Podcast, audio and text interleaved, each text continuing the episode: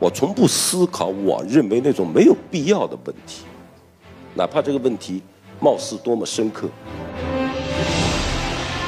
一个作家，这个是不是太自恋或太不自恋？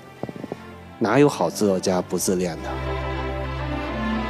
如果说这个作家呃爱你多过爱他自己，他应该给你写传，他应该是一个报告文学作家，而不是一个小说作家。你说性别是约束，但其实约束可以有很多。什么约束了你？你又约束了什么？一个伟大的写作者，他们是雌雄同体的嘛？然后苏东老师说：“是的，对，就是一个作家要有那个异形和异性的能力。”然后冯唐老师说：“不一定，说那个，因为他最喜欢的作家亨利·米勒就是一个钢铁直男哦，就是不是说一定要这样。所以我想请两位也谈一下。因为我经常在被采访的时候，我经常是言不由衷的，所以这次我我估计。因为那一次还还还可以啊，因为张力是我同事啊，嗯，我说了什么？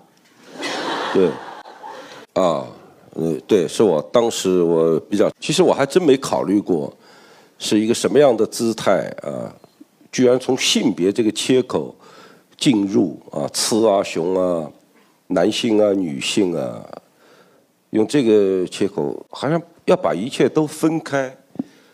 分分开来说啊，把就是我说的那个表达，当然，呃，我有可能是为了让张力得到一个理想的回答，其实我内心也并不一定是这么想的啊，但是但是这是我一个就是持开放性的一个态度的表述啊，某一种表述而已，因为不应该考虑这个问题。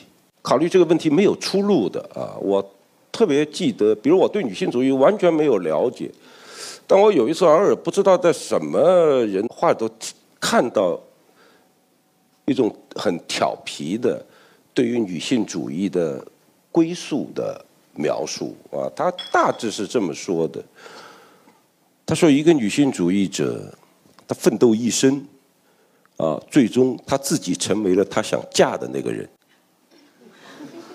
就是就是这话给我印象特别深啊！我觉得他当然是比较机智、比较调皮的一种说法，所以我就觉得有的事情不必追究，有的问题对于我这是我一向的观点啊。当然学术是学术啊，对于我来说，我从不思考我认为那种没有必要的问题，哪怕这个问题貌似多么深刻。啊，其实关于就像你刚才所说的那个问题，一个作家在写作的时候，我该考虑我是男是女吗？当然不会考虑，也不应该考虑。考虑的就是我这个作家，我是个作家，我能写把小说写到多好为止，怎么可能有个性别跑进来呢？所以从这个意义上来说，这问题是我为了回答一个问题而回答的问题，而不是我思考的问题。我同意苏苏曼老师刚才讲的，其实张力也是好朋友啊。这个，但是呢，有些问题呢，我认为是是个比较愚蠢的问题。当然，这个这跟呃，有时候为了发文章啊，有时候为了写书啊，可能不得不问一些愚蠢的问题，特别是在现在这么一个油腻的时代。但是这个，我觉得是小说第一个要判断的。不是是不是女性小说、男性小说，而它是不是一个好小说，是不是一个值得看的好小说，这是先要回答的。我从来没有觉得我看一本小说是因为它是一个纯女性视角或者是一个纯男性视角，这个不重要。而我想看到的是不是它从一个我想不到的角度，有没有翻开一个。能让我眼睛一亮、心里一紧，这种东西，这是想说的第一个。另外呢，像刚才岳然讲的，一个作家这个是不是太自恋或太不自恋？哪有好作家不自恋的？任何人能够举一个例子吗？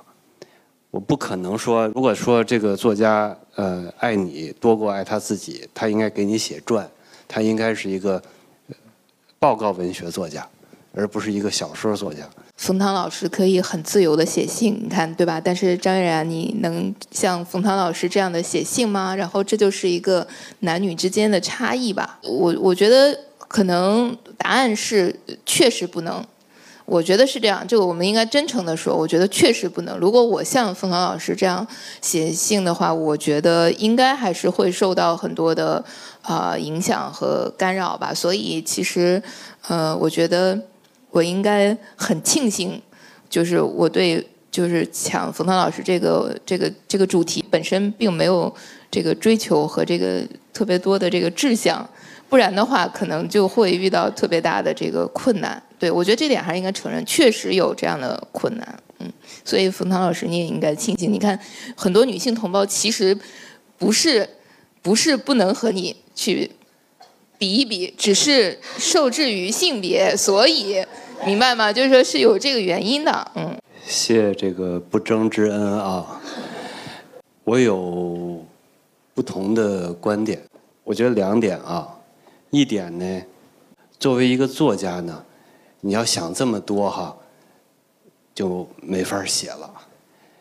你说你要不要从一个这个呃小男生的角度，从一个老男生的角度，从一个中年，从一个老年的角度，就你想不过来的。